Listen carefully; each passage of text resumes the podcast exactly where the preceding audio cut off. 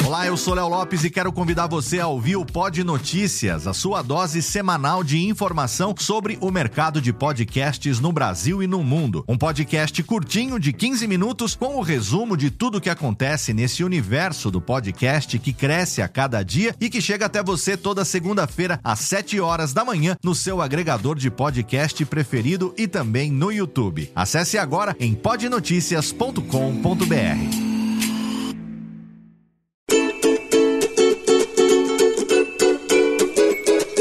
Voz Off, o podcast que conta as histórias de grandes nomes, do rádio, da TV, da publicidade.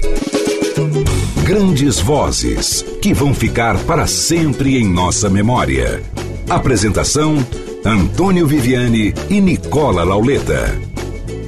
Ouvintes do podcast Voz Off, mais um episódio chegando. Num novo mês, você sabe que a cada mês a gente tem um grande entrevistado, uma grande entrevistada, as grandes vozes do rádio, da TV, da publicidade e de tantos outros veículos onde se usa a voz profissionalmente, teatro, cinema e tudo mais. E hoje, mais uma vez, um grande convidado. Comigo, lá na Vila Mariana, Nicola Lauleta. Tudo bem, Lauleta? Opa, tudo bom, Viviane? Estamos aqui prontos para fazer mais uma entrevista campeã. Se ele for palmeirense, melhor ainda, mas não é, oh, né, Nicola? Aí, aí são dois contra um, né? Nicola na Vila Mariana, eu aqui em Barueri e ele em São Paulo. Vamos saber o bairro daqui a pouco. Com vocês, Zancopé Simões. Tudo bom, Zanca? Ah, tudo bem, tudo em paz. Estou em Moema, eu sou morador de Moema. Estamos aqui desde que vim para Garça, me fixei em Moema. É um pouco distante do que era o Parque Antártico, mas é de fácil acesso. Torce para quem? É, Palmeiras, que é isso. Hum, olha só, que beleza, maravilha. Eu sou o único Santista derrotado na última Libertadores. Vamos parar com esse assunto de futebol? Porque o nosso Tem, papo ó, aqui ó, é voz. Não, tem umas máscaras boas que o Santos está vendendo, Essa porque eu não sei. cai. A máscara não cai. Pode usar. O Santos é incaível, é isso aí. Zancopé Simões já falou que é de Garça. Conta essa história pra gente, Zanca. Ah, uma cidade do interior, né? Muito, muito tranquila, muito simples. Nasci por lá, a família tradicional na cidade, né? E a gente cresceu por lá. Garça é, até hoje, é uma das cidades mais simpáticas que tem no, no interior do estado, porque o pessoal não se preocupou muito com o desenvolvimento da cidade. Se preocupou só em ficar varrendo as ruas, deixando a rua muito bonita, tal. Progresso é para outra coisa, não é para lá não. É, Garça tem um atrativo que é muito interessante. Tem o Parque da Cerejeira. Aí você fala Parque da Cerejeira, atrativo por quê? A cerejeira não floresce em clima temperado. Mas lá tinha o seu, o seu Nelson, o Nelson da Quitandinha, seu Nelson que durante 10 anos ele ficou tentando fazer com que a cerejeira vivesse naquele clima temperado, que é o caso nosso aqui e tal. Garça interior do estado de São Paulo, né? Fica ali, Bauru e Marília ficam na Grande Garça. E aí, o seu Nelson. É quente lá, né? É quente que não é bom. Vingou o o projeto do seu Nelson? Vingou, vingou. Durante 10 anos ele ficou naquela tentativa, aquela paciência de japonês tal. E quando eu falo que Garça fica preocupado com a sua beleza, um determinado domingo encostaram 40 ônibus lá em Garça com japoneses para ver a cerejeira que estava florindo. Garça não sabia daquele atrativo que tinha. Ficou todo mundo pasmo quando viu aquela monte de, de japonês chegando em Garça, ajoelhando, chorando na, na cerejeira que estava aquela maravilha, ela floresce em junho, né? E foi a grande surpresa de Garça descobrir que tinha um atrativo. Hoje está no calendário de comemorações do Estado tal, mas Garça não sabia que tinha um atrativo daquele e o seu Nelson Ishizato, durante 10 anos ficou tentando lá até que conseguiu. Campos do Jordão tem cerejeira, mas Campos do Jordão é clima frio. Garça não, Garça é clima temperado, mais para quente do que para frio. Esse é um atrativo que tem em Garça. Lá em Garça, nasceu de uma família grande, seu pai era português, descendente de portugueses, como é que é? É, meu pai descendente de portugueses, né? E minha mãe de italianos, né? Minha mãe é Zancopé. O nome é José Antônio Zancopé Simões e esse Zancopé, eh, eu adotei o Zancopé porque é uma, uma família tradicional lá em Garça tal. E quando eu cheguei aqui na Jovem Pan, o Fernando Vieira de Mello, isso nos anos 70, né? Doutor, como é que você chama? Eu falei, Zé. Ele falou, Zancopé. Aí, o nome que valeu mesmo foi o Zancopé Simões, que é o, o Zancopé da família da minha mãe e o Simões da família do meu pai. Muitos irmãos, Zanca? Não, não. Eu, minha irmã e mais dois irmãos. Somos em quatro. Maravilha. E você viveu ali a sua infância? Como é que foi a escola? É, o rádio estava presente na sua casa? A gente gosta de saber desses detalhes mais íntimos assim. Olha, não tinha muito rádio, não. Eu gostava de rádio, né? Mas aconteceu um negócio muito interessante. Em Garça tinha dois periódicos, um bissemanal, outro trissemanal. Dava conta de, das notícias que aconteciam, né? Não precisava mais do que é, isso. A comarca de Garça e o Correio de Garça. E o João Alexandre Colombani era o proprietário do Correio de Garça. E ele foi na, na escola fazer uma palestra. E aí colocou à disposição o jornal de quem tivesse interesse em praticar jornalismo, se iniciar no jornalismo. Eu tive interesse, me aproximei do Colombani e comecei a escrever algumas notinhas esportivas no jornal O Correio de Garça. Era até fácil, né? Porque o jornal circulava quinta e domingo, então o que acontecia durante a semana publicava na quinta-feira e aí ou no domingo. Era meio meio folclórico, né? Mas aí essa aproximação com o Colombani me levou à rádio, porque ele fazia um programa às 11h30 da manhã sobre esporte, não sei o que e tal, e eu comecei a escrever algumas notinhas para ele no rádio. E Qual era o nome da rádio? Rádio Clube de Garça. O Nilson Bastos Bento, que era o, o diretor da emissora lá em Garça, o Nilson, e aí o Nilson me encontrou e você não quer tentar o rádio? Eu falei, eu posso, né? Vou ver claro. o que acontece, vou ver o que acontece. E aí, realmente, comecei a, a trabalhar em rádio, tinha o Nilson Bastos Bento e a dona Enedina. Dona Enedina era a, os dois diretores da rádio, né? E o, o Zé Abrão. Guerra estava lá ainda, não? O Edson Guerra já tinha vindo para São Paulo.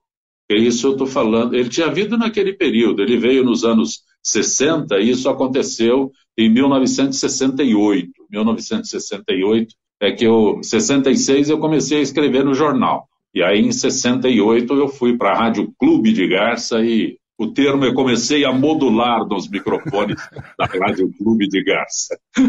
Falando para Garça e cochichando para o entorno da região.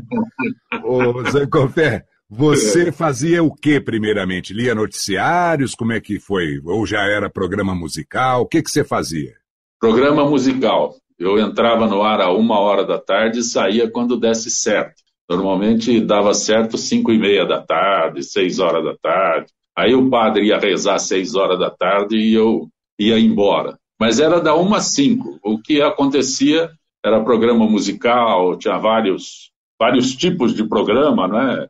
Mas era programa musical e noticiário que tivesse no, no intervalo ali também lia as notícias, lia os comerciais, né? não tinha vinheta, não tinha gravação.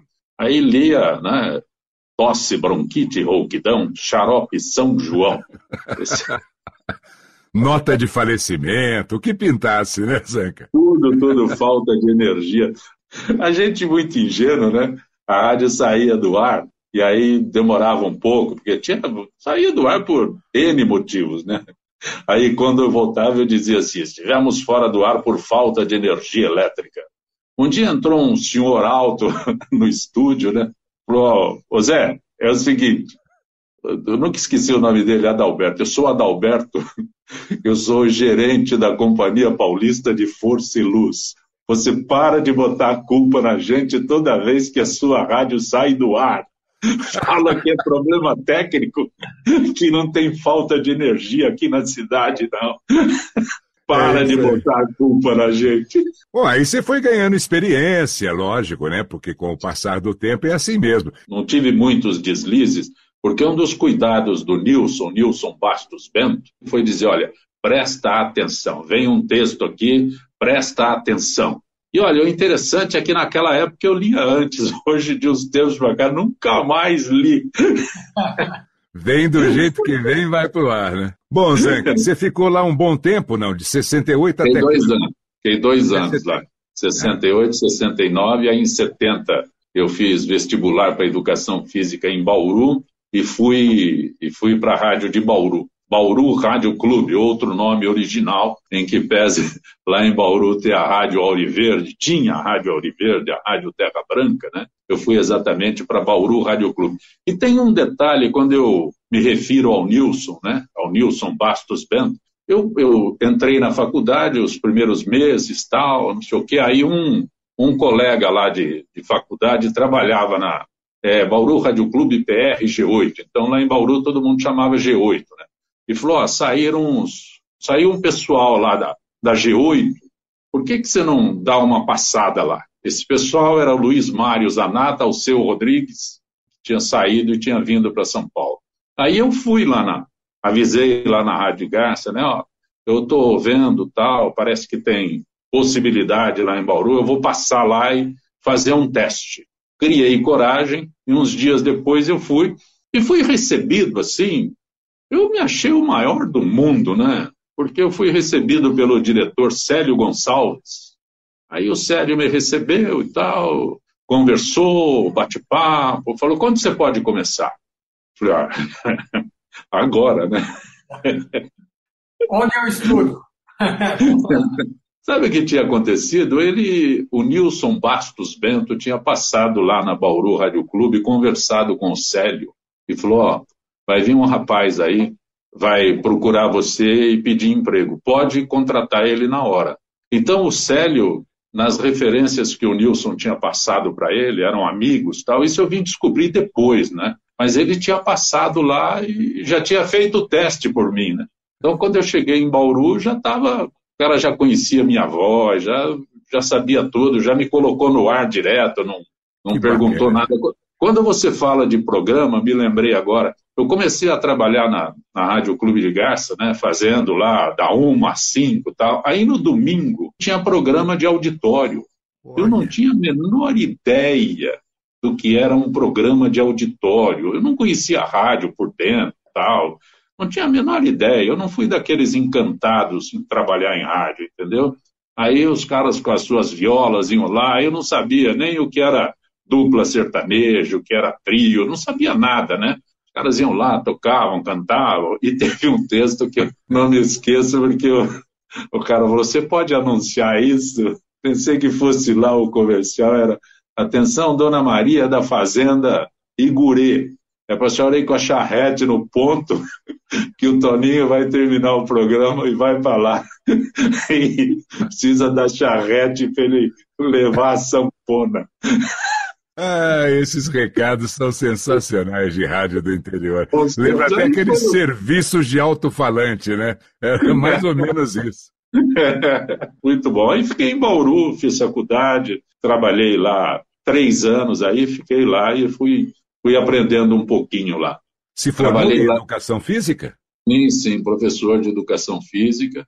Vim para São Paulo, me formei em 72, final de 72 73 vim para São Paulo para lecionar, não é? Então, tem um detalhe nessa história de vir para São Paulo lecionar. Não, cheguei aqui, eu não ia mais trabalhar em rádio.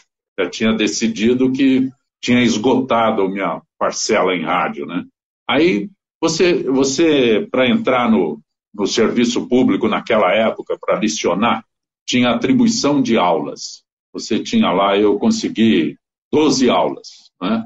três vezes por semana, quatro aulas por dia, segunda, quarta e sexta, quatro aulas tal. E aí, o que acontecia? Você entregava a sua documentação na escola que você ia tomar posse lá das aulas, né? Então, você entregava a documentação lá. Se você tivesse sorte, se tivesse até o dia 15, a escola entregava para a Secretaria da Educação, e aí, no dia 15 do outro mês, a Secretaria da Educação entregava para a Secretaria da Fazenda. Se tudo isso fosse dentro do prazo, você demoraria só 90 dias para receber. Se você entregasse no dia 16, a mecânica era essa, você ia demorar 120 dias para receber. Nossa. Imagina eu, saindo do interior, vindo para São Paulo, né? E não tinha o dinheiro, ia acabar. Como acabou acabando, né? e se fosse 120 dias, né? Não tinha onde. Aí, é, uma das coisas que eu fiz, e eu gostava de fazer, era visitar os amigos nas emissoras de rádio. Tinha vários aqui. O Mário Tadeu, na Rádio Record, o Zanata, que eu falei lá na Jovem Pan, o Lázaro Roberto, na Bandeirantes, ele trabalhava na Bandeirantes e na Marconi. E aí o meu, a minha diversão era ficar visitando esses amigos para cá, para lá, ia, fazia teste, né? Fui na Record, o Altieres Barbiero fez teste comigo, aquele negócio assim, é, é folclórico, né? Fui um dia na Rádio Tupi, nove horas da manhã, de manhã, sei lá, Aí eu fiquei sentado no estúdio, um monte de gente no estúdio, eu fiquei lá vendo o Barros de Alencar apresentando o programa dele tal, aquele pessoal todo, é, e ele lá com aquela. É casado tico-tico no fubá, né?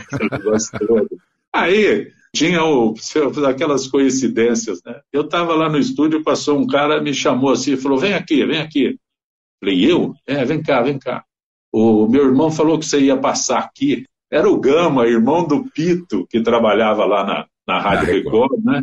Aí o Gama, com aquela tranquilidade dele, foi lá, me levou lá para o estúdio para ver se eu ia fazer teste, não ia fazer, aquelas coisas todas. Né? Me atendeu com muita gentileza tal. Mas nesse período aí de ter dinheiro, não ter dinheiro, até quando vai o dinheiro tal, eu um dia eu fui na, na Jovem Pan Aí estava lá o, o Mário Tadeu trabalhava na Record e o Mário Zanata trabalhava na Jovem Pan. Cheguei lá para visitar o Mário Tadeu. Tadeu tava, era operador do Zé Bétio. Aí fui lá, o Zé Bétio estava começando a, a despontar, né? Ele fazia das 5 às 6 da noite lá. E aí fiquei conversando com o, o Mário Tadeu ali, o Tadeu falou, peraí, peraí, peraí, não sai daí, não sai daí. Aí o Tadeu me levou lá na Jovem Pan e com o Zanata, tinha acabado a hora da verdade, né? Sete horas da noite e tal. E falou: oh, vamos gravar ele. Aí eu não sei quem me gravou, né? Mas eu sei que o Mário Tadeu e o Luiz Mário Zanata estavam juntos lá e tal, insistindo para que eu gravasse. Aí quando terminou, uma das pessoas lá que me gravou falou: Ó, oh, nós vamos fazer um teste aqui e você vem tal quarta-feira, sei lá, vem quarta-feira aqui, duas horas da tarde, vamos fazer um teste com você. Eu não ia, não, né? Eu já tinha as aulas garantidas, né? Eu não ia, não. Mas aí fica aquele negócio: será que eu passaria num teste no rádio aqui em São Paulo? Aí o que eu fiz? Eu fui. Quando eu cheguei lá, meu Deus do céu, tinha uma fila ali no começo da escada, a fila já estava entrando na Rádio Record, né? Aí eu cheguei lá e falei, eu vou embora, né? Vou só avisar que eu não vou ficar. Aí certo. procurei o, o Mário Tadeu, né? Que ficava na Record, do outro lado do prédio. Falou, Tadeu, eu vou embora, tem muita gente aqui, Tadeu, eu vou, vou atrapalhar aqui. Ele falou, não, não, estamos esperando você, estamos esperando você. Você está atrasado, já devia estar tá aqui. Aí ele já furou a fila, né? Ah. Me levou lá e tal, e chegou lá para um, rapaz, você deve ter ouvido falar, Estevam Borru San Girardi. Falou, Sanja, o rapaz que eu falei está aqui. Ah, tá bom. E tinha o Fernão Pompeu. O San Girardi era o diretor artístico, o Fernão Pompeu era o, o diretor comercial. Aí furei a fila, né? Entrei lá no estúdio tal, e tinha um morenão alto parado, assim, né? No canto, no estúdio ali e tal. Aí me colocaram para fazer o teste. Aí comecei a falar e tal. Aí o Fernão Pompeu saiu no corredor, né? Que era o, a porta do estúdio, era, saía no corredor e falou assim: tem mais alguém profissional aí? Porque é o seguinte, profissional naquela época é quem tinha quatro anos de registro em carteira, né? Não tinha faculdade, não tinha nada tal. Falou, porque se uhum. tiver algum profissional, nós vamos ouvir. Se vocês vieram aqui só para ver qual que é, falar em rádio tal, tá, é, agradeço a gentileza de todo mundo, mas as vagas já estão preenchidas. Então, tinha duas vagas. Eu fiquei com uma e o outro era Moisés da Rocha. O samba pede passagem. Um tempo depois ele falou para mim assim: a hora que você abriu a boca, eu falei adeus, vaga. Com certeza, se eu tivesse ouvido ele, eu teria dito a mesma coisa, né? Mas aí ficamos os dois, começamos no mesmo dia lá na, na Jovem Pan e eu fui, fui apresentar Varig, a Dona da Noite, da meia-noite às quatro. Foi esse meu, meu início na Jovem Pan, e aí fiquei por lá e aí fomos trabalhando em rádio aqui em São Paulo. Então a madrugada começou cedo na sua vida no rádio de São Paulo. começou cedo a madrugada. Aí um ano depois eu já desisti das aulas que eu tinha conseguido lá no, no Largo São José do Belém. Grupo Escolar Amadeu Amaral no Largo São José do Belém. Um ano depois já desisti e tal e acabei ficando em, em rádio mesmo, que era a vontade de, de trabalhar aqui em São Paulo nos microfones todos. Da Jovem Pan, você foi para alguma outra emissora? Na Record, a gente trabalhou junto, mas em, na década de 80 já, 83, Bom, por aí. Nesse período aí eu só atravessei o corredor, né? É, tinha alguma, alguma indisposição lá, se você trabalhasse na, na Record e fosse para Jovem Pan, se trabalhasse na Jovem Pan e fosse para Record, né? Mas como Edson Guerra era de Garça, tal, as coisas facilitaram e eu só atravessei o corredor, mas foi um período curto essa minha primeira passagem na Record, porque fui trabalhar em Recife, trabalhar em Pernambuco. É tinha um mesmo? é, tinha um pessoal na, na Rádio América, e aí eu não sei por que cargas d'água lá, a gente se aproximou e tal, e fui para Recife, na Rádio Olinda, Pernambuco, porque a ideia era que eu fizesse um jornal na Rádio América. Lembra do J. Pimentel? Sim, faleceu recentemente, né? O J. Pimentel, ele tinha lá tido a sua passagem pela Record tal, e ele, ah, não, você não vai ficar aqui na Rádio América, não, você vai ficar, era, eu vou mandar você para Pernambuco. E acabei indo, fiquei um ano lá em, em Recife trabalhando. Eu passei a ser a voz da Rádio Olinda no Jornal de Integração Nacional, lá em, em Olinda, Pernambuco. Né? E o Pimentel foi a grande sacada do Pimentel, pegar um paulista da Jovem Pan e mandar lá para Recife. E durante um ano eu fiquei lá fazendo o jornal de manhã e fazendo programas musicais durante o dia lá. Uma grande surpresa para mim. Eu não imaginava que você, depois de São Paulo, tivesse saído e voltado.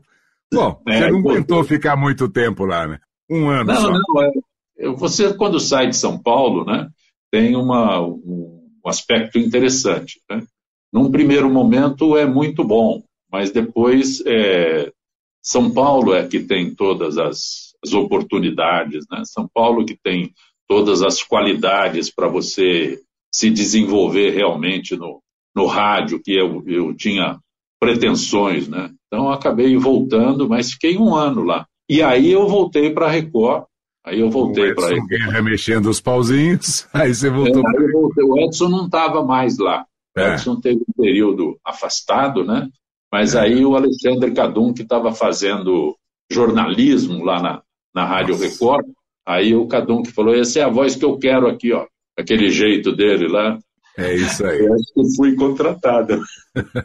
eu vou perguntar uma coisa agora que até esse período não tivesse acontecido.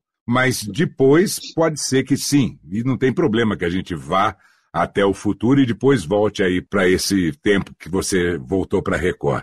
A publicidade, você chegou a gravar alguma coisa de publicidade, só especificamente para publicidade, ou sempre ligada ao seu programa, aquilo que você apresentava?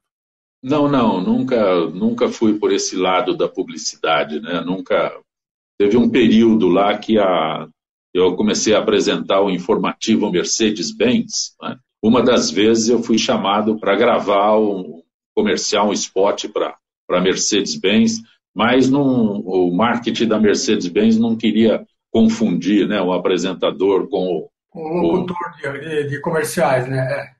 Exatamente, exatamente. Não queria essa confusão, Nicola. Então, é, a Mercedes-Benz me deu. Acho que fiz dois, duas gravações só. Né? O Edson Guerra ficou fora um tempo da Rádio Record. Ficou trabalhando com, Humberto Marçal lá no estúdio, né, na Sonotec. Mas logo ele, ele voltou para lá. E tem uma das coisas que eu acabei indo para a Record, porque eu fui como jornalista, né? Eu tinha diploma de jornalista. Isso era um trunfo fantástico, né? fantástico. Eu tinha diploma de jornalista. Eu podia usar o microfone de qualquer forma, como jornalista, como disque jockey, como tudo tal. Aí já é o, o papel do Edson Guerra, mas pouquíssimo tempo depois de eu ter ido, ter retornado à Record, né? Eu era uma espécie de stand-by dos, dos disque jockeys. Então, uhum. se o, o Darcio Campos tivesse lá uma dor de barriga, eu ia para o estúdio fazer o programa do Darcio Campos. Se o Altieres Barbiero tivesse algum problema, tal, isso acabou acontecendo uma ou duas vezes, né? principalmente no caso do, do Darcio Campos e no caso do Altieres Barbiero, uma ou duas vezes só. O Darcio um pouco mais, mais do, do Altieres também. Então eu fiquei uma espécie de, de stand, é, stand-by, Coringa, dos apresentadores de programa. Né? Mas esse programa de caminhoneiro eu me lembro muito bem. Você fazia ele um pouquinho antes do Zé Bétio entrar no ar, não era isso? Sempre antes e depois do Zé Bétio. O Zé Bétio não tinha espaço comercial e ele já fazia Scania. Ele já era o garoto propaganda da Scania no rádio, mas a Mercedes-Benz queria, porque queria entrar no, no programa do Zé Bétio. Então a solução foi um informativo para caminhoneiro antes e depois do Zebetio.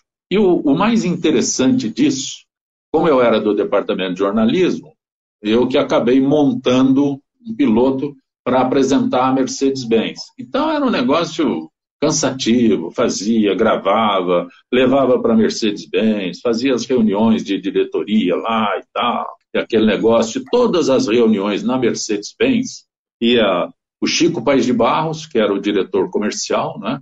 Roberto Carvalho, que era o contato da Record com a Mercedes-Benz, com a agência da Mercedes-Benz, né? E eu. Ninguém sabia quem eu era, né? Eu levava o gravadorzinho lá, o, aqueles gravadorzinho pretinho com uma fita cassete dentro, aqueles National, né? Sim. Levava aqueles National lá, é, botava para tocar e tal. E ninguém sabia quem era que estava falando, né? Aí, quando chegou ao, ao nome informativo Mercedes-Benz, tal, bom, já está certo. Tal. Aí nós fomos lá na, na Mercedes-Benz, e aí um dos diretores da, da Mercedes-Benz falou, quem vai apresentar? Aí o Chico Paes de Barros falou assim, como quem vai apresentar? Não, não, nós estamos aqui até agora, mas o Zé Bétio não pode fazer. Quem vai fazer? Aí o Chico, né, com aquele jeito dele, falou assim, esta é a nossa surpresa, é o Zancopé. Eu quase caí da É ele falando aí. Aí o Chico explicou, ele tem vindo aqui porque essa voz é a dele. Ele é que fez, deu forma, tudo, tal. Ele que fez esse informativo e é a voz dele que vocês ouvem todos os dias. Aí o pessoal da Mercedes-Benz achou uma maravilha. Já estavam habituados com a minha Sim, voz. Né? Claro, lógico. a estratégia do Chico não sei se por querer ou não, acabou dando certo. E eles imediatamente, ah, tudo bem, aí eu já saí, já tendo que achar alguém que ficasse no departamento de jornalismo no meu lugar, esse tipo de coisa e tal. O Chico falou, ó, vamos começar tal dia, daqui 10 dias começa, segunda-feira tal, entra no ar, se vira aí, contrata alguém para o seu lugar, que a partir de agora você não faz mais nada disso. Você vai fazer um informativo Mercedes-Benz. Em... E você gravava? É, precisava gravar, precisava gravar. Tinha quem gravava com o Altair Correia, não?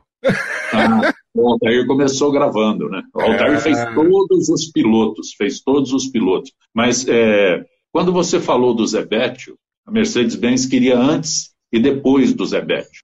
Era uma briga. Assim, tinha 2 minutos e 30 segundos antes do Zebetio, às 5 e meia da manhã.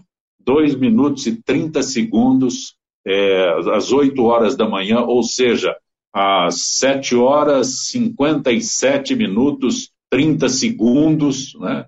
aquele negócio é, entre o Zebetio e o Gil Gomes. Aí tinha 4 minutos, 5 minutos às 5 horas da tarde antes do programa do Zebetio, entre o Darcio Campos e o Zebetio. Aí à noite e tal. E aí, por que, que o Altair tinha que gravar? Porque se o programa desse 2 minutos e 29 segundos, a Mercedes-Benz xingava. Mercedes-Benz vinha para cima, queria aquele minuto, aquele. Aquele segundo, né?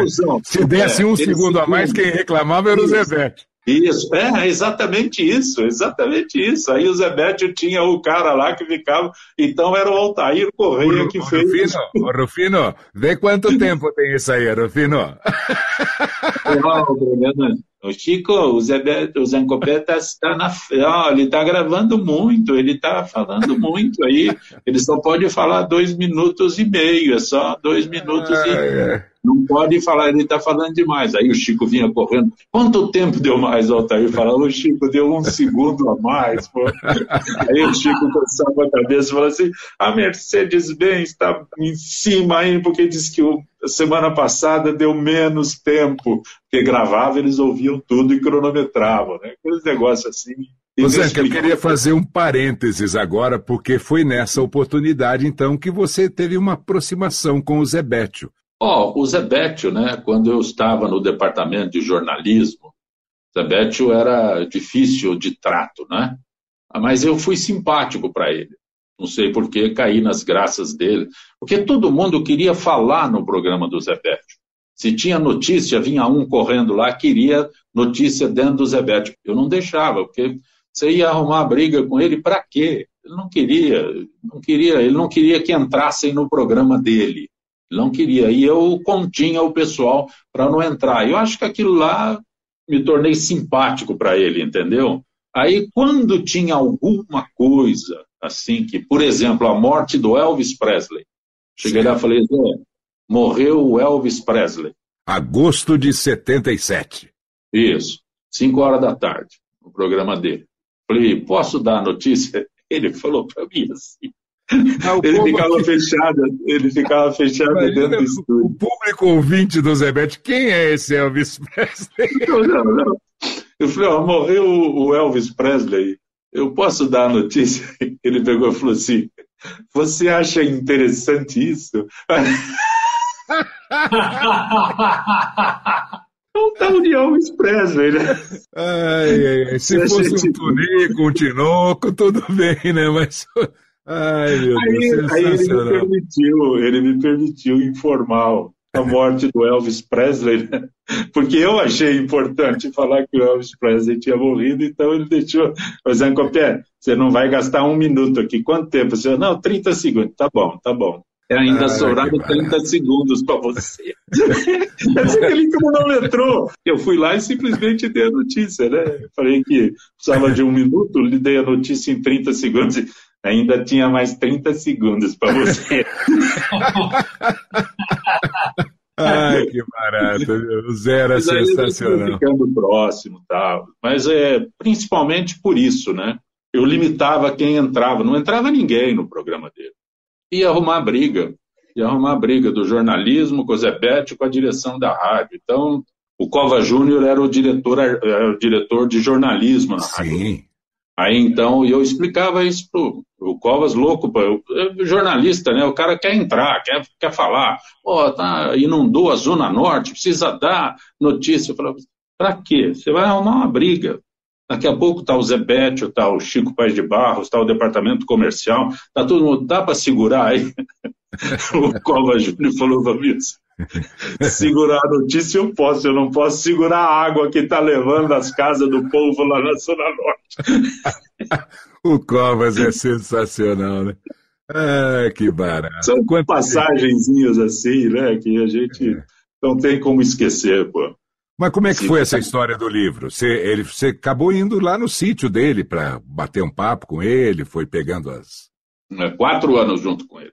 Ele trabalhava na Rádio Capital já tinha saído da Record, estava na Rádio Capital, e aí me chamou para escrever o livro dele. Ele já tinha tudo registrado, mas tudo fora de ordem, né? Um negócio aqui e tal. Então eu estabeleci uma cronologia, refiz vários textos, tal. Fiquei com ele quatro anos. Ficava aqui. Ele mora, morava aqui no Tucuruvi, né? Uma baita de uma piscina e dizendo que Imagina quantas vezes eu entrei nessa piscina. Elizabeth, você nunca entrou nela. Ele falou, de bate pronto. Eu falei, mas tinha que tirar o chapéu para entrar, né? Ele falou, ah, de chapéu não dá para entrar. Eu falei, então. As histórias do Zé. Quando caiu um tucano dentro da piscina da Rádio Capital. Olha, o tucano caiu aqui porque queria que eu pegasse ele. Aí levou o tucano lá para casa dele. O tucano estava com o pé machucado, ele operou o pé do tucano, fez ah, uma cirurgia, foi na farmácia, pegou um bisturi, pegou um mertiolate. Sensacional, né? Muito legal essas coisas. Muito bom. Mas eu fiquei quatro anos com ele, escrevendo o livro dele. Não foi lançado, né? Não foi porque eu... Primeiro tem um detalhe, né? É, passou o tempo de, de lançar o livro, por vários motivos, né? O livro pronto tal, vamos às editoras. Então, ele foi em duas editoras, né? E uma delas eu, eu fui junto, né? A editora, primeira que nós fomos, queria mexer no texto, queria datas nos textos. E eu, quando eu comecei ali, eu falei, ô Zé, é, não, tem, não tem data, artista não tem idade. Então nós temos aqui o dia que você começou a trabalhar na Rádio Record. Esse é um marco na sua vida. Foi próximo de finados, né? dia 3 de novembro, alguma coisa assim. Uhum. De 1972. Certo. Eu falei, então, esse é um marco que você tem que ter aqui. Mas a editora queria mexer no texto, ah. aquele negócio todo, tal, né? Porque não tinha registro de data de histórias que ele contava da família, tal. E ele não, ele foi ficando bravo, né? E tem uma outra data que ele nasceu no dia 2 de janeiro. E hum. tem uma outra data que ele tomou um tiro na cabeça. Ele foi assaltado e ele tomou um tiro na cabeça. E aí, atendimento médico, aquele negócio todo, tal, a polícia chegando, os vizinhos lá, todo mundo acudindo, tal, aquele alvoroço. E aí, o médico que atendeu ele falou: Zé, que dia que você nasceu? Ele falou: dia 2 de janeiro. Ele falou: então hoje você comemora aniversário porque você nasceu de novo. Meio centímetro para cá a gente não estava conversando. Quem estaria te atendendo agora seria um legista. Então, só tem essas duas datas. E aí a editora queria criar casa, queria bordar. E aí encerrou, porque também a, a pessoa que estava atendendo queria bibliografia. Zebete falou, bibliografia do quê? Não, não, porque tem aqui uma, uma página inteira de artistas, né? Que o Zebete ah aquele negócio todo, que foi para o livro, aquelas duplas, aquele negócio todo. Aí o Zebete, com aquela simplicidade dele, bibliografia do quê? Aí a moça falou esses nomes todos aqui que o senhor está citando. Ah, aí começou a falar o nome das duplas todas, né? Ele virou moça e falou assim: é, esse, essa parte Zancopé responde para você. Eu falei: o que, que você está querendo saber, né?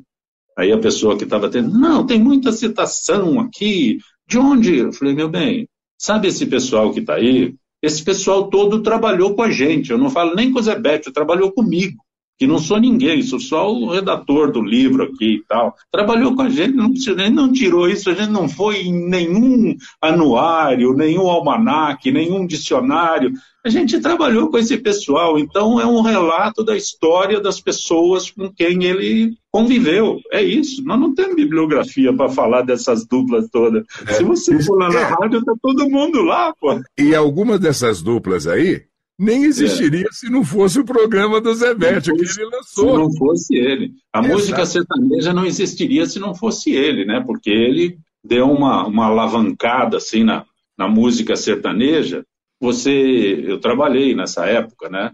Nos anos 60, você não podia tocar música sertaneja a não ser das seis da tarde às seis da manhã. E o Zebetio começou a tocar em outros horários. O Zebetio começou a tocar músicas sertanejas depois das às sete horas da manhã, às quatro às horas, da, horas da tarde. É verdade.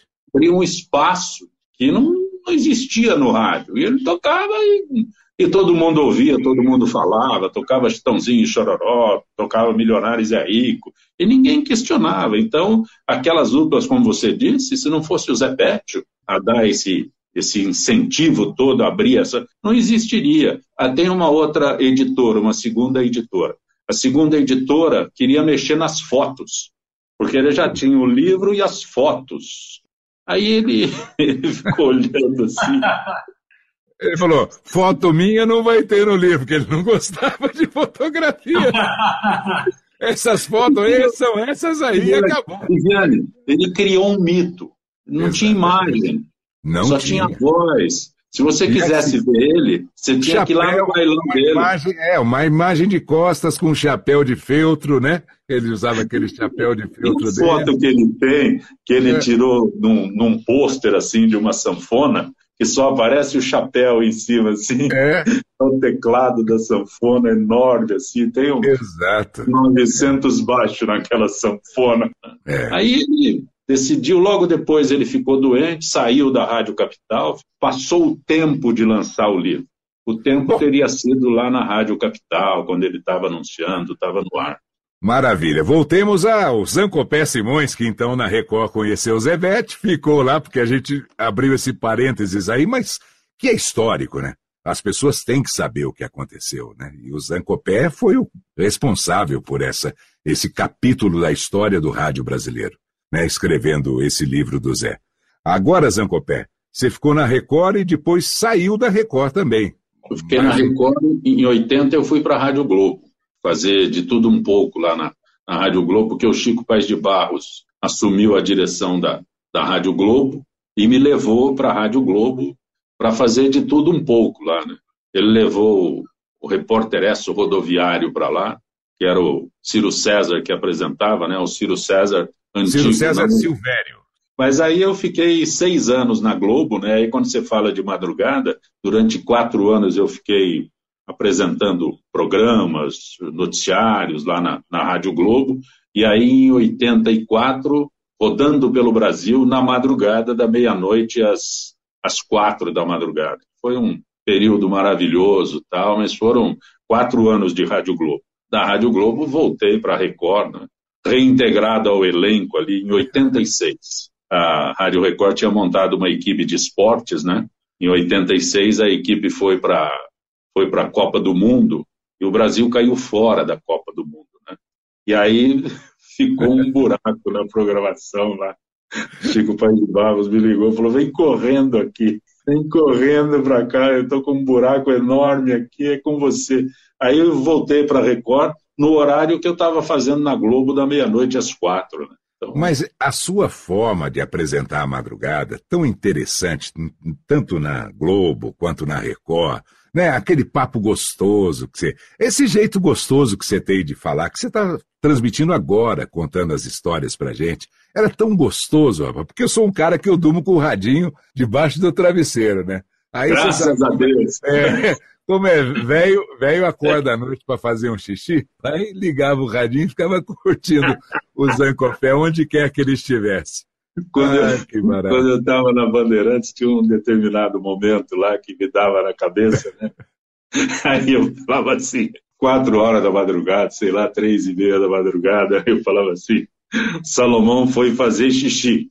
Passava mais uma meia hora, aí eu falava assim, Salomão fez cocô. Só isso. Aí passava uma meia hora eu falava assim: Salomão está levantando. Às oito ele vai estar aqui para apresentar o gente. O Salomão falava: Eu nunca vi ser personagem de uma piada como a tua e gostar. É, porque, no mínimo, ele tinha levantado e ouviu, né? Falou, pô, o cara tá me enxergando aqui, pô. Sensacional. Mas o complemento da piada é que era o máximo, né? Antes de ir para Bandeirantes, você ficou só na Record? Ou ainda teve alguma outra passagem por alguma outra emissora? Não, eu fiquei um, um bom tempo na Record. Aí a Record mudou, né? Porque ela, em 89, os bispos lá compraram a Record, né? Aí deixou de, de ser a Rádio Record, né? Que teve um período que o grande adversário da Rádio Record era a Rádio Globo. Eu vivi esse período intensamente lá, né? Trabalhando nas duas. É. Nosso adversário era a Rádio Globo. Primeiro era a Rádio Tupi, né? Depois a Rádio América. Aí, esse período todo, essa evolução do rádio, né? Então, a Record, grande adversário da Record, nessa época, era a Rádio Globo. Depois se tornou a capital, quando o Zé foi para a capital e o Henrique isso, também. Isso. Isso. Emissoras de rádio, né? Aí o bispo foi para lá e o adversário passou a ser a Igreja Católica.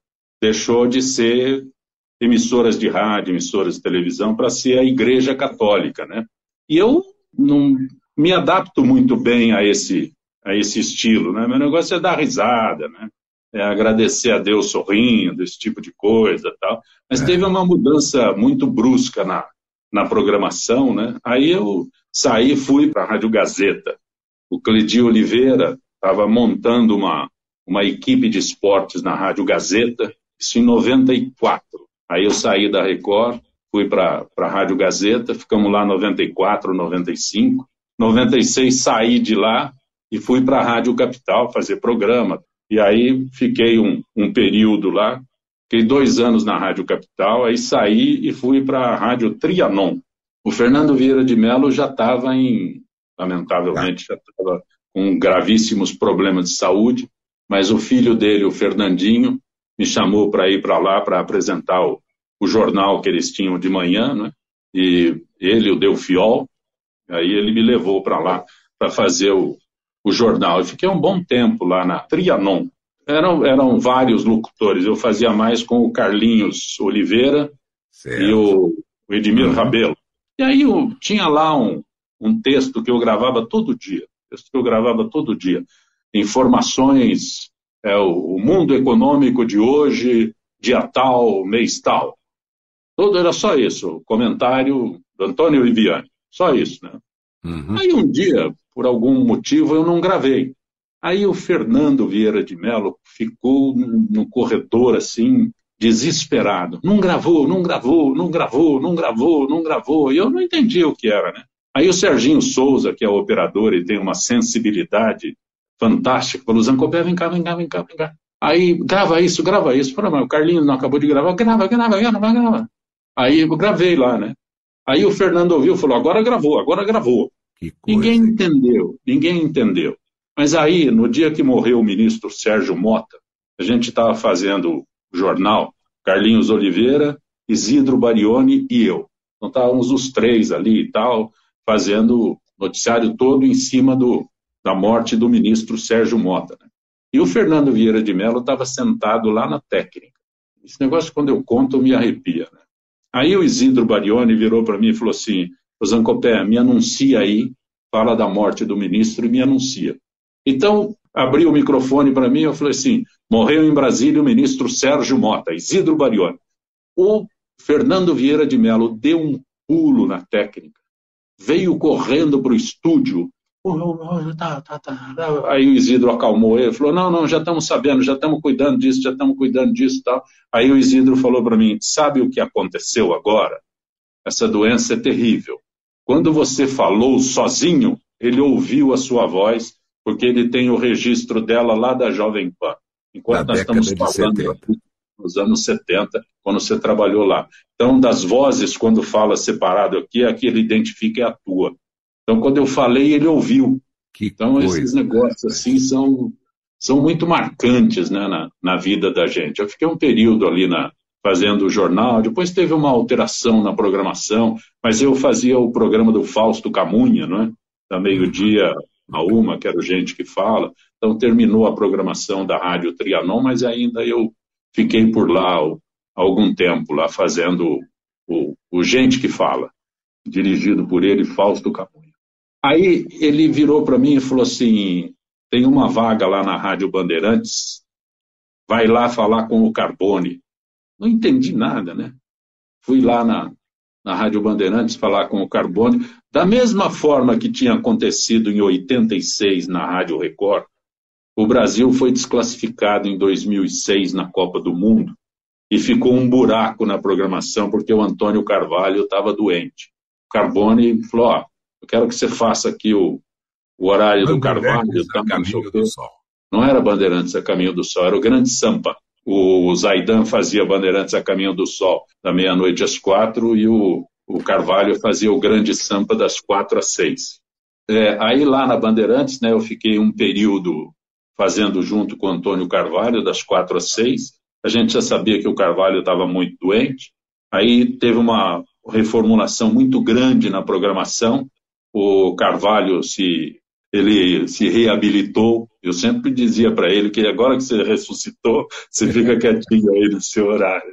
Tinha muita liberdade com ele, era uma figura Sim. maravilhosa. Aí o Carbone me colocou para fazer o Bandeirantes a Caminho do Sol, da meia-noite às quatro, e o Carvalho ainda ficou um ano lá apresentando o grande samba das quatro às seis, nessa reformulação. Aí eu recebi um dos maiores elogios da minha vida, eu considero isso um dos maiores elogios, né?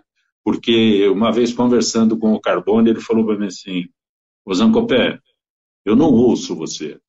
Para mim é indiferente, né? Se você ouve, se não ouve, eu não tenho como saber quem ouve ou quem não ouve. Ele falou assim, eu não ouço você, eu durmo, porque eu sei que a hora que você está no ar, eu posso dormir. Eu não tenho que ficar feito louco, preocupado com quem está falando isso, está falando aquilo.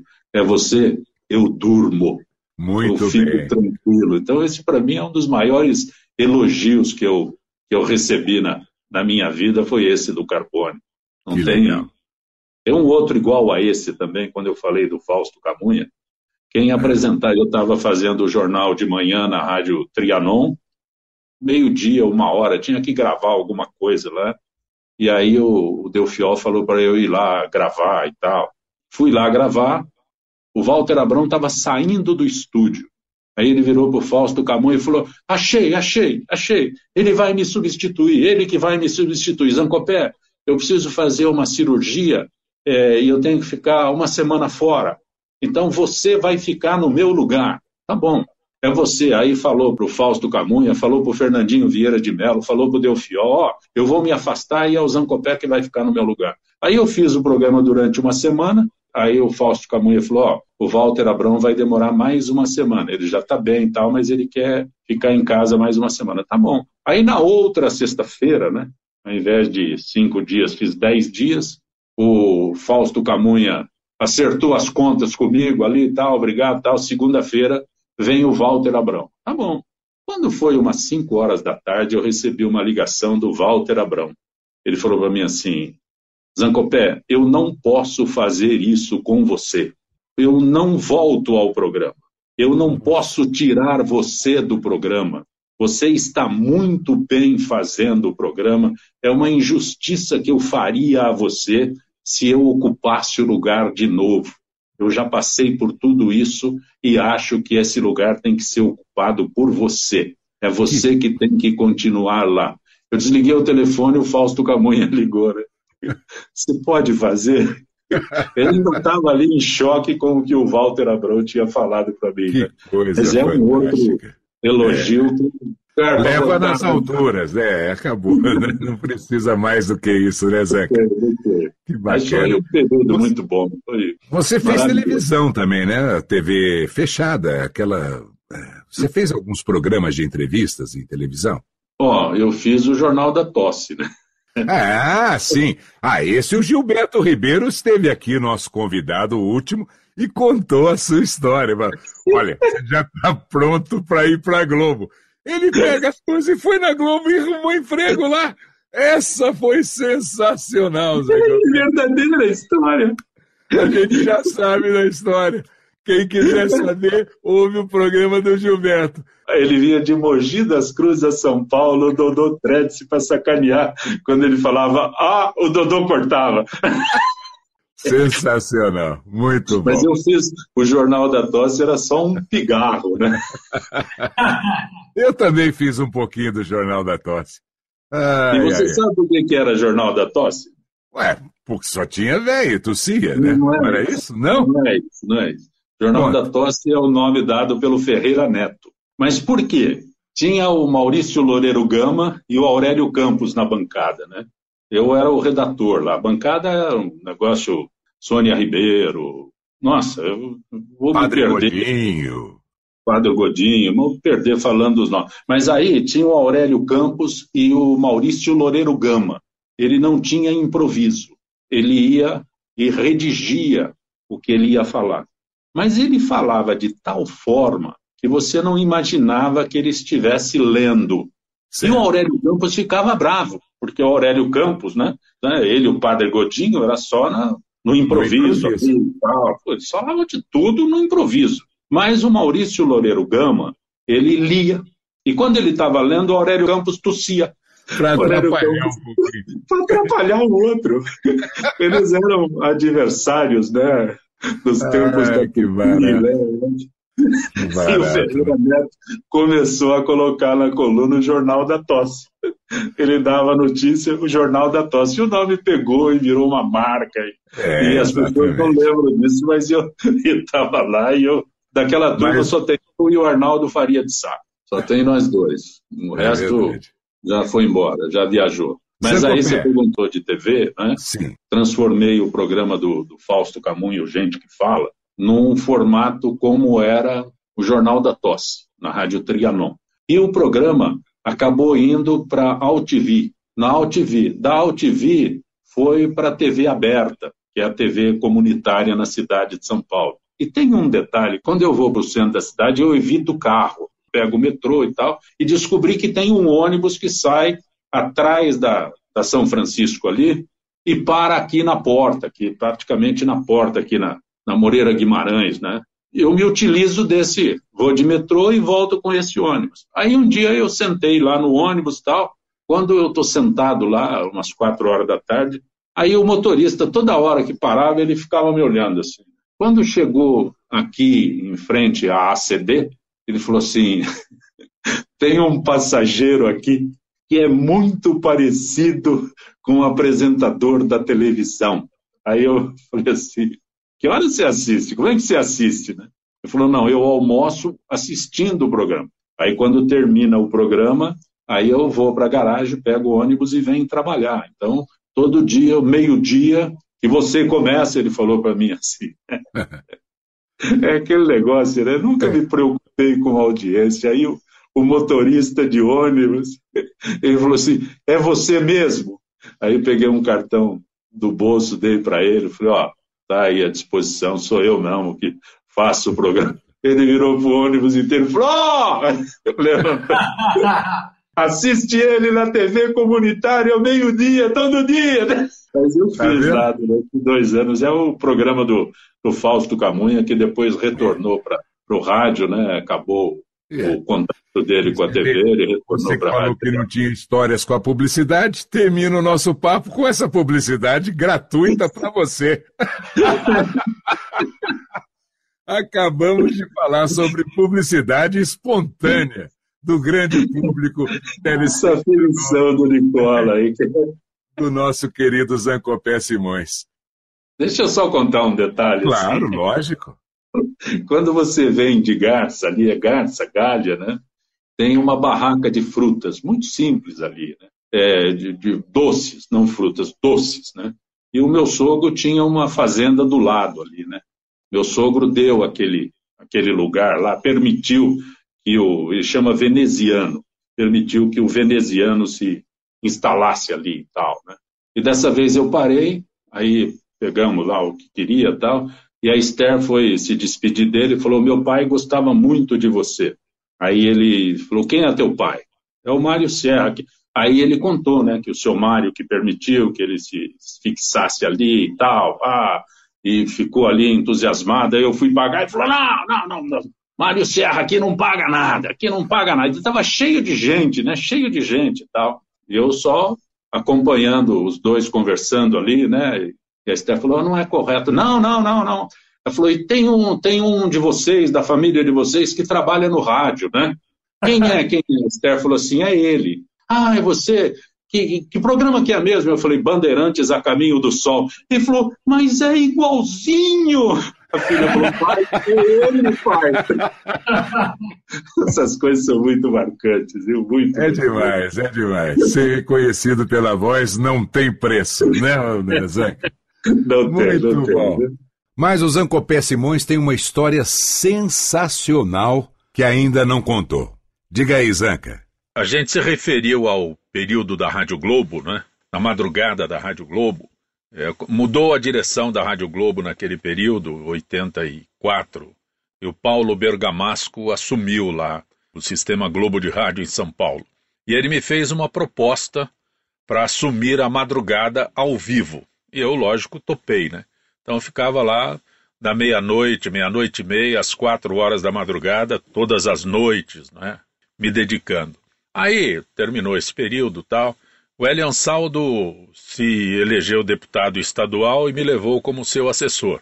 E aí convivi ali na Assembleia Legislativa com algumas pessoas.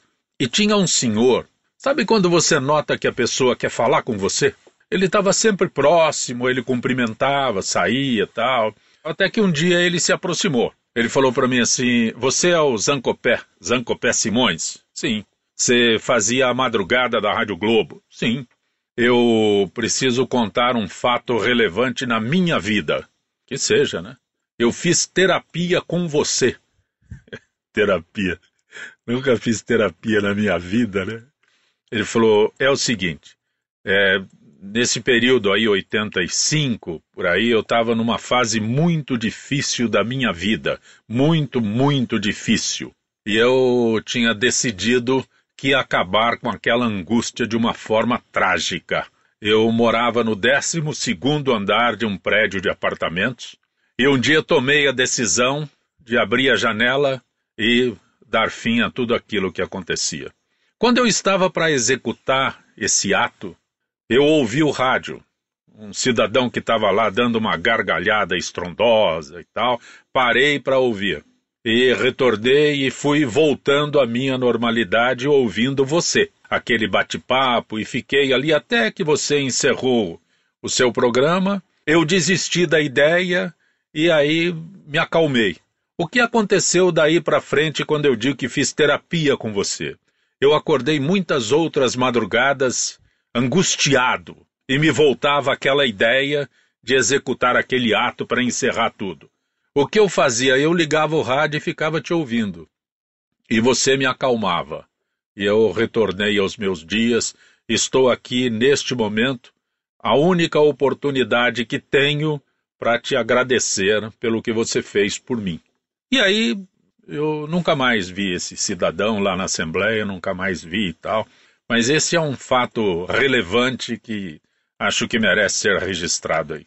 Com toda certeza, Zanca. Uma história fantástica. E assim, a caminho do sol, a caminho da noite, a caminho das tardes, porque a gente não sabe a que horas você está ouvindo o nosso podcast Voz Off, nós vamos agradecer mais uma vez a participação do querido Zancopé Simões, que trouxe tantas histórias gostosas para a gente ouvir. Obrigado, Zanca. Viviane, um abraço. Nicola, você é meu ouvinte privilegiado. Você... o rádio é isso, o rádio é isso. É. Só que aqui eu sei que tem o rádio. Tem uma coisa que eu falava na Bandeirantes, e vale o registro o Kleber Machado, né? O Kleber fala assim, ele manda o cara desligar o rádio. Não é bem isso, né? É que às vezes tinha alguém lá e teve um que ficou mandando e-mail e me xingando e falando, tal, aquele negócio todo. E eu falei lá para ele, é, o que você manda mensagem aqui, eu já li, eu já entendi, já agradeço, tal, tá? mas eu não posso ler isso daqui porque é uma ofensa às outras pessoas que estão ouvindo o que você escreve aqui, você não está me ofendendo. Para mim é indiferente, né? Agora você tem uma grande vantagem, é impressionante, porque é o seguinte: você sempre pode desligar o rádio. Eu não posso desligar você. Continua aí.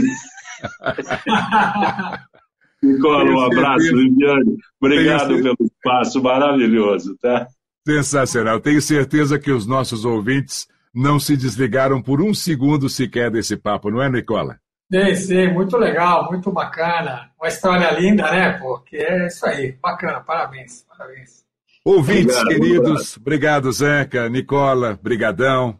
Caros obrigado. ouvintes do podcast Voz Off, mês que vem, mais um episódio aqui com uma grande voz do rádio, da TV, da publicidade.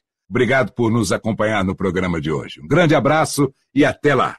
E como em todo final de voz off, a gente mostra algumas gravações muito legais. O Zancopé falou de muita gente importante na vida profissional dele e muitas dessas pessoas não estão mais aqui. Mas nós resolvemos homenagear três dessas saudosas vozes do rádio e da publicidade. Primeiro, o Antônio Delfiol, que foi um dos apresentadores do famoso Jornal da Manhã da Jovem Pan AM de São Paulo.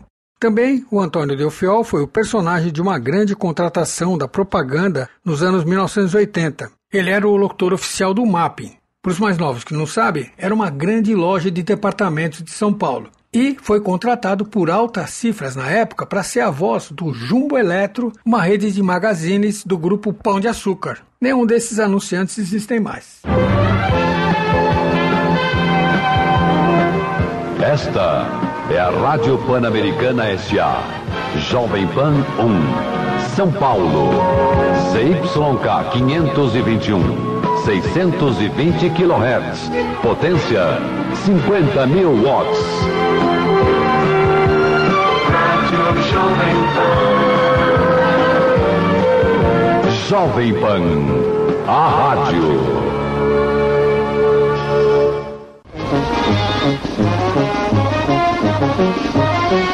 Quinzena de tapetes MAP.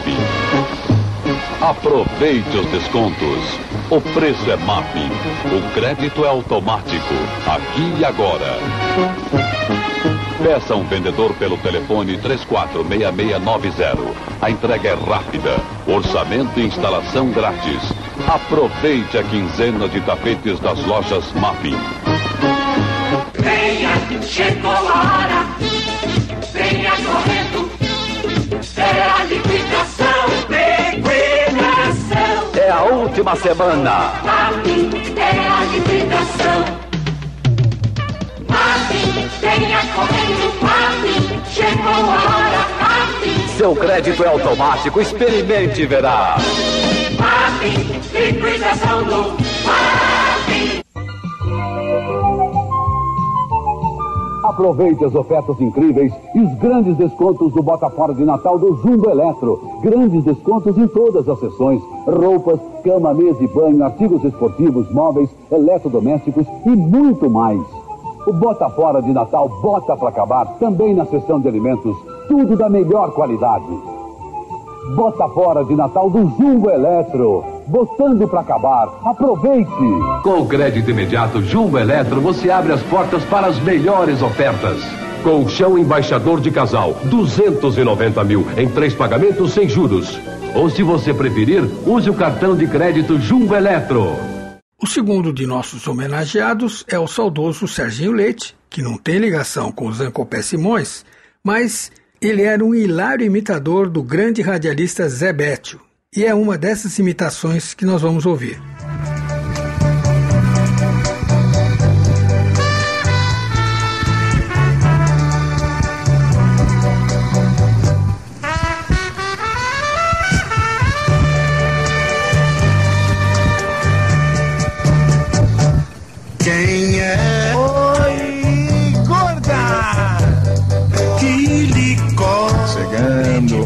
Prazer da sua companhia. Alô, amigos, alô, amigas. Que saudade de você! Rufino, ela continuará corcundinha? Vai ver, Rufino, que, que segunda-feira feiosa, né? Tempo enfarruscado, né, Rufino? Você passou bem fim de semana? Quê? Retiro espiritual? Ah, Rufino, para, de, para cima de mim, Rufino. Para de gozação. Eu sei que você nunca não é disso.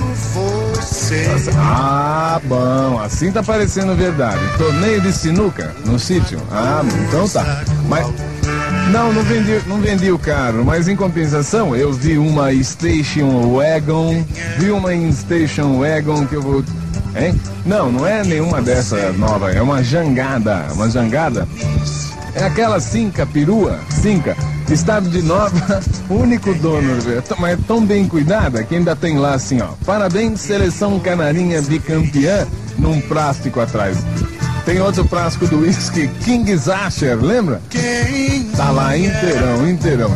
Lembra? Tá conservadinho, claro. Motor? Motor tá igual um relógio, no final. É, você liga faz tic-tac, tic-tac, tic-tac. Bem, mas vamos atender as nossas amigas, donas de casa, as gatona, principalmente as encaiadas, principalmente as mulheres encaiadas, aquelas para quem a sorte de conseguir um marido ainda não sorriu. Essas moças que são prendadas são boas donas de casa que darão esposas extremadas, mas para as quais ainda não pintou um gatão. É assim mesmo, é? Bom, mas isso há de acabar. A boneca vai conseguir um maridinho graças a essa simpatia. É assim, ó, muda a música no fino pra dar clima. Isso, bonito.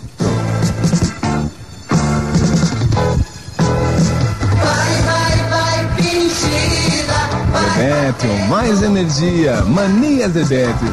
Minha porta está Bom, vamos à simpatia, vamos à simpatia. Pega um papel virgem. Não, Rufino, virgem é o papel. Pega, tem que ser o papel virgem. Papel que nunca ninguém não usou ainda, Rufino. Pega então o papel branco virgem e escreve o seu nome. Não o seu, sua besta, o nome próprio de quem está fazendo a simpatia. Coloque esse papel dentro do vestido da noiva de uma amiga que esteja para casar. Põe o papel com o nome escrito dentro do vestido, no foro, no foro da- do vestido da noiva que esteja para casar. A noiva tem que ser solitária com a amiga, né? Tem que ajudar ela, tem que ser solitária.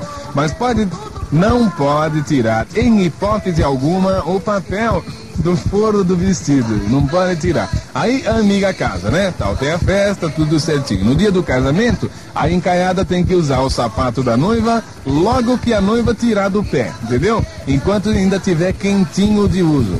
Aí é tira e queda, não tem jeito. A moça vai desencaiar e um bom rapaz há de aparecer. Como era, filho? Hã?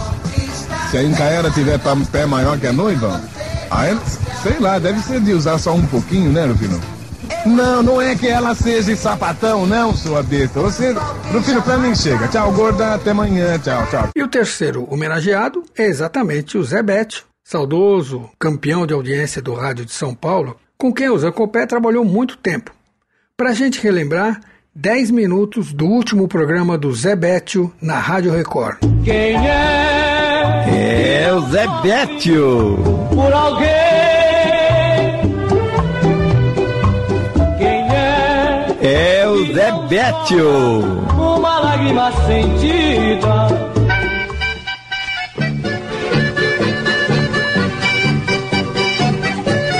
Bom dia, bom dia, meu irmão, minha irmã, minha irmãzinha, meu irmãozinho. Bom dia, bom dia, bom dia. Gente, hoje, dia 30 de dezembro, quarta-feira, começando agora o programa Bétio, que vai até às 7 horas. Bom dia, tio Zebete. Bom dia. Bom dia para todos os ouvintes do Brasil e do mundo. Valeu! Na sonoplastia vai trabalhar o tio Ricardo. Falou! José Mero produziu, o Bétio vai apresentar, a Gatuna Neta nos telefones, o Amauri está na central técnica e o Ronaldo Barbosa vai trabalhar também. Tá tudo bem, né, Ricardo? Tudo não está tapado, né? Então tá bom. Deixa eu ver que horas são. São 5 e 2 agora, 5 horas, 2 minutos, 5 e 2. Fica aí, tem muita música pra curtir. Turma, vamos levantar, hein? Ô! Mas é nessa mesa não tá fazendo muito barulho. Precisa botar mais lata aqui. Tem que fazer mais barulho. Tá muito silencioso o programa. Que é isso? Ô Zé, ajuda o Manzana aí. Tá? Vamos, turma, vamos.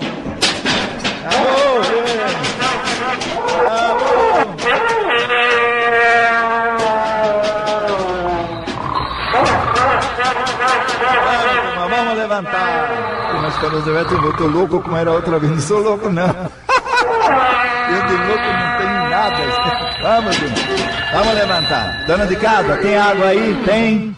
Água na turma, joga. Joga mais. Aê. Ô gordo. Gordo, levanta, levanta, sexta-feira, rapaz, sai fora, sai da cama, joga água dele, dona de casa, vai. Olha esse gorducho aí. Dona de casa, a senhora observe filhos pardos, crianças que não se alimentam, filhos que não têm disposição, crianças preguiçosas, só procuram coisas doces para comer. A senhora observe que são os vermes que estão prejudicando os filhos. Dona de casa, vermes se alimentam com proteínas do organismo da criança, prejudica, filhos não desenvolvem, e a senhora precisa dar um lombrigueiro para as crianças, para acabar com lombrigas, para acabar com outros vermes. O lombrigueiro que nós indicamos chama-se licor de ameixa seixeira. O licor de ameixa seixeira é o lombrigueiro certo para combater lombrigas e acabar com outros vermes das crianças. É gostoso de tomar, paladar agradável, o sabor é da ameixa madura, a criança tomando a primeira vez procura tomar mais vezes, porque é muito gostoso o licor de ameixa seixeira. Depois, dona de casa, que a senhora notar que acabaram os vermes, aí, para abrir o apetite da criança, para ajudar o crescimento, o desenvolvimento rápido da criança, precisa um fortificante para abrir o apetite. E o fortificante que nós indicamos chama-se Tônico Teixeira. O Tônico Teixeira abre o apetite, ajuda o crescimento. Tônico Teixeira é o fortificante. A venda em todo o Brasil. Quando a senhora pedir na farmácia, na drogaria, o licor de ameixa Teixeira, peça também o tônico Teixeira, o fortificante, viu? A venda em todo o Brasil. E observe sempre nas caixinhas da marca Teixeira a garantia do produto.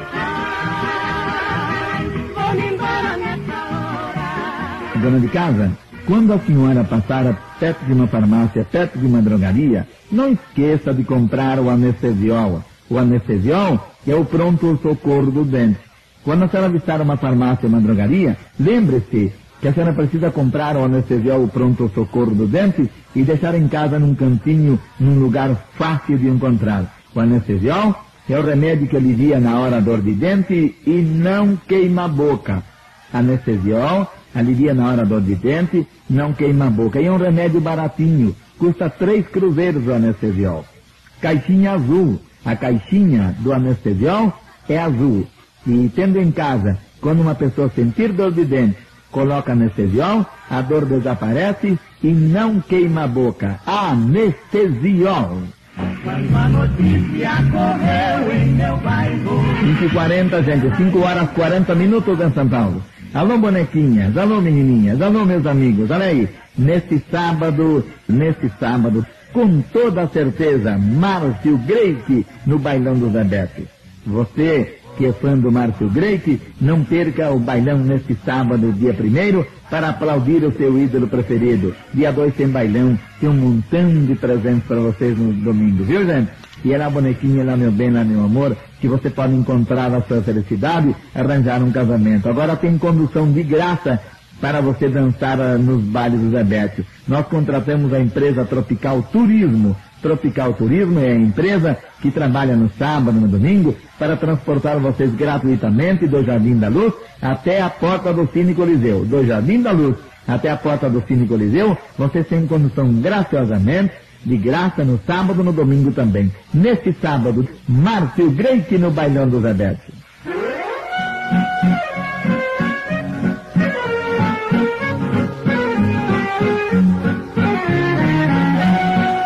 Manhã, manhã, agora nós tomamos pouco leite na Record. Agora a gente toma um café muito gostoso, café seleto. Tome, ouvinte, o café seleto. Você vai tomar um café muito gostoso. Café seleto à venda na padaria, no empório, no supermercado, na feira livre também. O senhor aceita um cafezinho? Se for café seleto, eu aceito até um bulho.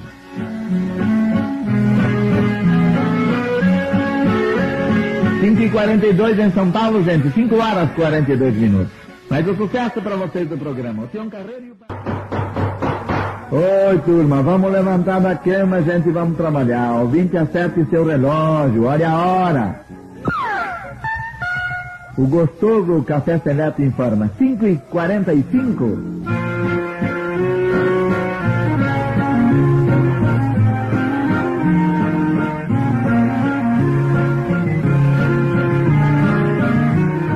Ouvinte, quando você for eh, organizar uma excursão para qualquer cidade aqui no Brasil, ou para o Paraguai, para o Uruguai ou para a Argentina, você procure a empresa Tropical Turismo. Procure eh, viajar nos ônibus de luxo da empresa Tropical Turismo e viajar com muito conforto, com muita segurança. Procure o escritório na Praça da República, 177, loja 13, Praça da República, 177, loja 13, São Paulo. E tem telefone 35 54 89. 35 54 89 é o telefone. Viagem com muita segurança, com muito conforto, viajando pelos ônibus da empresa Tropical Turismo. Quando você for organizar uma excursão, procure a empresa Praça da República 177, loja 13, São Paulo. Telefone 35 54 89. Eu gostaria de voltar aos 15 anos e novamente falar com aquele amor. Vamos correr. Vamos levantar da cama 5 e 47 em São Paulo, gente. Vocês continuem na Record com o Zé Beto. Nosso programa vai até às 7 e meia. Agora mais um alôzinho. Como é bom a gente ter saúde, como é bom a gente não sentir dores, a gente vive feliz. A saúde é a fortuna que nós temos. E você que tem a felicidade de ter a saúde, zele por ela. Você tenha cuidado com infecção na boca, cuidado com infecção nos dentes, cuidado com infecção na garganta, cuidado com gengivas que sangram, prejudica a sua saúde. Use anapião. O anapião é higiene para a boca, é higiene para a garganta. O anapião evita doenças. O anapião evita mau hálito também. Usem anapião. Logo de manhã, depois que você escovar os dentes, use anapião. A venda em todo o Brasil, nas farmácias, também nas drogarias. É, hoje é quarta-feira, penúltimo dia do ano. Foi bom, foi muito bom. Você está com saúde, a família também está com saúde. O que você quer mais? Quer mais nada não, é só saúde e levantar da cama de manhã e a luta também. Eu falo sempre, quando a pessoa levanta de manhã, deve erguer as mãos para o céu, agradecer Deus, ter as pernas, os braços, a visão e trabalhar. Trabalhando você conquista as coisas boas, mas sempre com amor. Eu falo sempre, o amor na frente, a dedicação atrás, a seriedade, o caráter é que faz a pessoa conquistar tudo que é o médio de boa na vida. Vai por mim que o caminho é esse. O programa Zé Beto vai até às 7 horas. Amanhã, o último programa. Amanhã, o último programa Zé Beto aqui na Gadogue 4. Tem mais música para curtir. Agora, mestre tio Ricardo. Vamos tocar mais música? Vamos lá? Este foi mais um podcast da série Voz Off. Criação, produção e gravação: Antônio Viviane e Nicola Lauleta. Trilha musical: Alexandre Monari. Gravado online em 2021.